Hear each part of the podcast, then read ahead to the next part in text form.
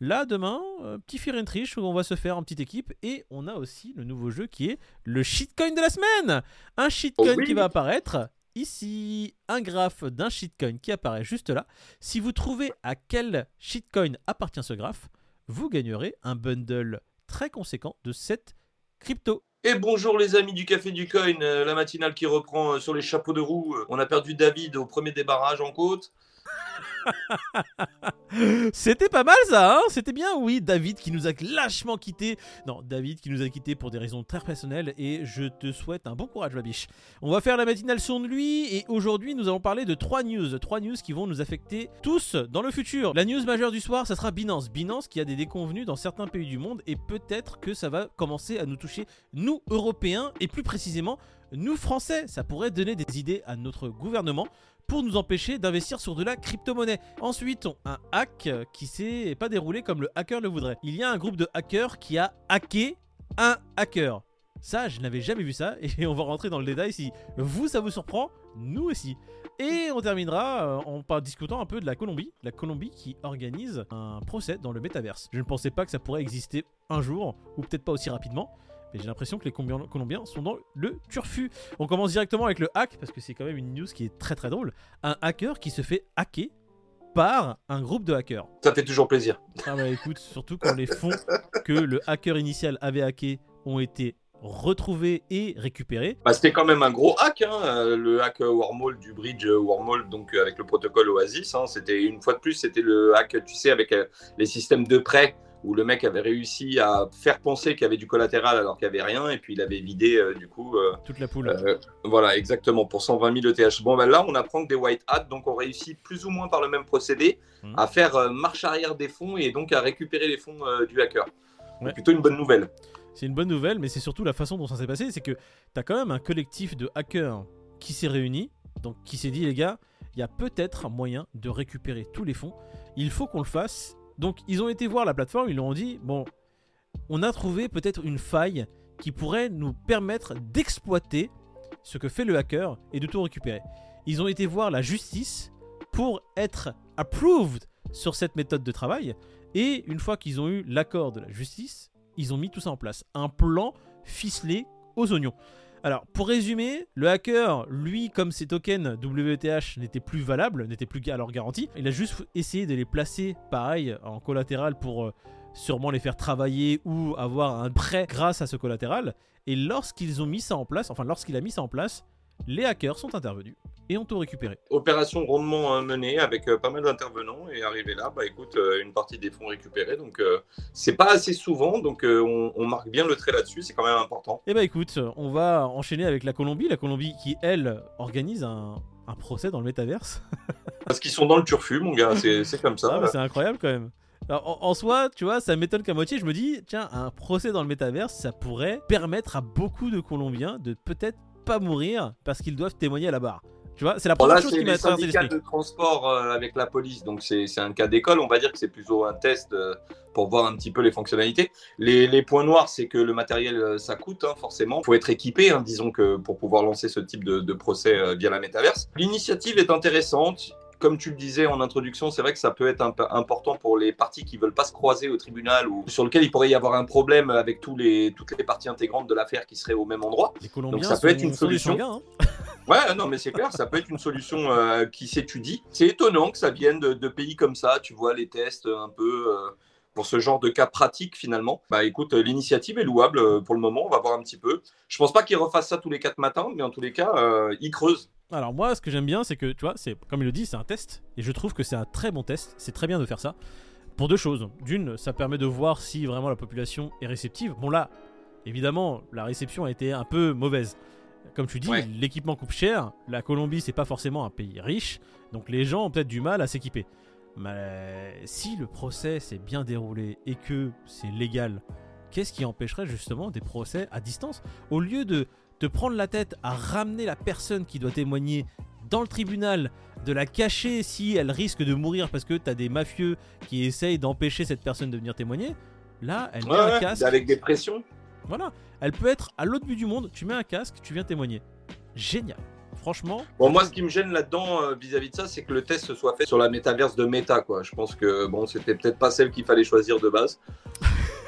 C'est mon petit avis à moi, hein, et il ne concerne que moi. Et oui, mais vu que comme toi, tu n'as pas de charisme, il y a bah, la personne qui a du charisme à la maison qui doit faire le boulot. C'est normal. Ouais, tu dis quoi que Binance non plus n'a pas de charisme hein Ils ont pris un coup de pression des autorités australiennes, hein, ils se sont réglés vite fait. Binance qui n'a pas de charisme, j'ai l'impression que Binance, le charisme, elle le met à la porte, elle ne regarde que les débouchés monétaires. Eh, eh, Binance, ça reste une entreprise, hein.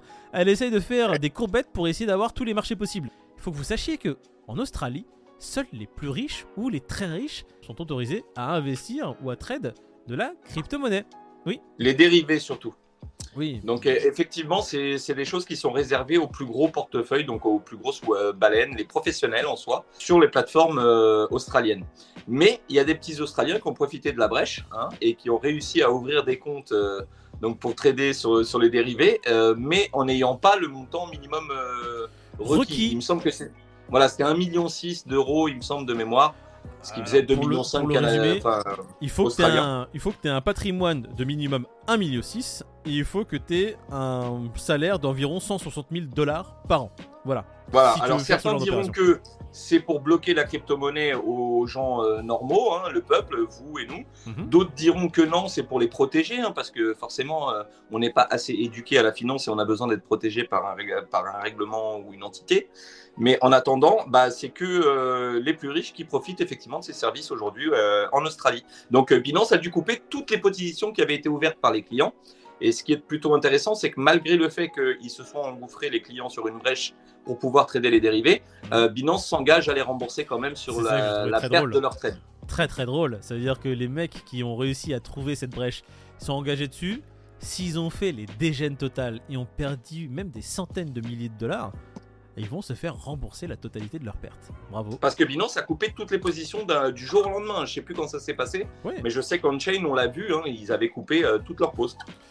Et surtout, on en a beaucoup entendu parler sur Twitter avec euh, justement des messages qui fuitaient qui disaient Binance, marché australien, retrait impossible, les, les portefeuilles sont bloqués. Ah Et bien évidemment, sur Twitter, ça va très vite, ça escalade totale sans chercher ce qui s'est passé euh, sur le territoire australien. Et là, maintenant, quand on le comprend, on se dit Bon, bah écoute, c'est normal, hein, la loi ne le permet pas. Ça disait même que la chute du Bitcoin là qui a eu lieu plus ou moins, que c'était pas spécialement euh, dû au discours de la SSI, mais du moins mêlé entre les deux, entre euh, la fermeture des dérivés en Australie plus les annonces qu'il y avait eu. Mais peut-être que justement, c'est les deux corrélés qui ont donné euh, la chute du Bitcoin. là.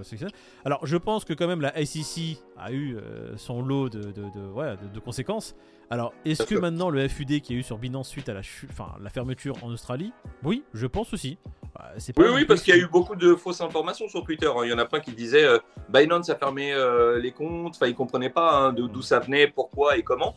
Alors que quelque part la décision de justice, elle avait eu lieu il y a bien longtemps. On en avait parlé il y a déjà quelques mois de ça. Mhm.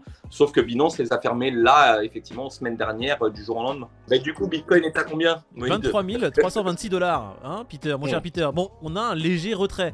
Là, euh, le marché est dans le positif parce que sur la journée d'hier, sur les dernières 24 heures, il était un peu plus bas.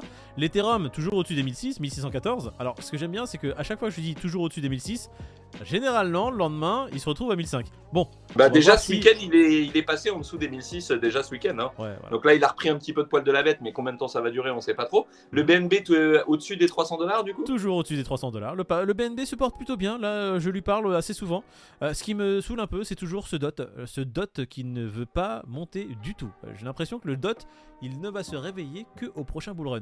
Ça Le dot prend l'escalier. Très fortement. Oui, mais à un moment donné, le dot euh, donne un signe de vie. Tu vois On aimerait bien savoir que tu es toujours là, qu'il se passe quelque chose. Nous, investisseurs, on veut des. On veut des réponses. On va lancer le Fear and Trish de demain. Ceux qui ne connaissent pas le jeu du Fear and Trish, faut savoir que la journée de jeudi, donc c'est pas la journée de demain, la journée de jeudi est une journée spéciale. On a le jeu du Fear and Trish, il faut deviner le Fear and Grid de dimanche et poser une question à la communauté. Donc c'est une FAQ également. Là, demain, euh, petit Fear and Trish où on va se faire en petite équipe et on a aussi le nouveau jeu qui est le shitcoin de la semaine. Un shitcoin Oh oui. qui va apparaître ici, un graphe d'un shitcoin qui apparaît juste là. Si vous trouvez à quel shitcoin appartient ce graphe, vous gagnerez un bundle très conséquent de 7 crypto. Tu peux annoncer que cette semaine, le shitcoin a été donc trouvé. Voilà. Euh, on a fait le live Twitch euh, donc il y a quelques heures de ça, Mhm. et c'était donc l'USDT. Et euh, la cagnotte, donc euh, le petit bouquet de l'USDT, c'était 50 dollars qu'a gagné Kimouline. Bravo à lui. Kimoulin qui a gagné 50 USDT. Voilà, le tirage au sort a été fait à peine il y a une heure, même pas, c'était il y a à peine une demi-heure. Donc direct. voilà, en direct sur notre live Twitch. Vous pouvez voir la rediff là tout de suite sur notre Twitch, ou sinon vous pouvez attendre la rediff de vendredi sur la chaîne YouTube du Café du Coin. Bravo à toi encore Kimouline, 50 USDT qui ont été gagnés. Du coup, on relance le jeu. Le graphe qui apparaît à nouveau ici. Si vous trouvez à quel graphe appartient ce coin, vous participerez au tirage au sort pour gagner un bac de cette crypto-monnaie. Voilà, surtout ne loupez pas les lives, les gars, du dimanche, parce que le Crypto Fear and Greed, vous gagnez de la crypto. Le petit quiz de la semaine, vous gagnez de la crypto. Le shitcoin de la semaine, vous gagnez de la crypto. En fait, j'ai l'impression qu'on fait les DCA pour vous, les gars, hein, euh, Ouais, clairement. J'ai l'impression que moi, tout le portefeuille que je me suis créé depuis 2016, il va disparaître en giveaway. Super. D'ailleurs, on va peut-être augmenter les allocations, sachant que David n'est pas là et que c'est lui qui paye, on, on va voir. Donc, euh, ne loupez pas les prochaines émissions. vous risqueriez de passer à côté d'un gros pactole. bon, Peter, euh, j'ai envie de te dire, euh, c'est pas que j'en ai marre de voir ta gueule, c'est que j'ai envie de. Mais un peu. Ouais, ouais, ouais, je pense que toi aussi t'en as marre. Allez, hein, bisous, bisous. Ah, bisous à tous. Salut.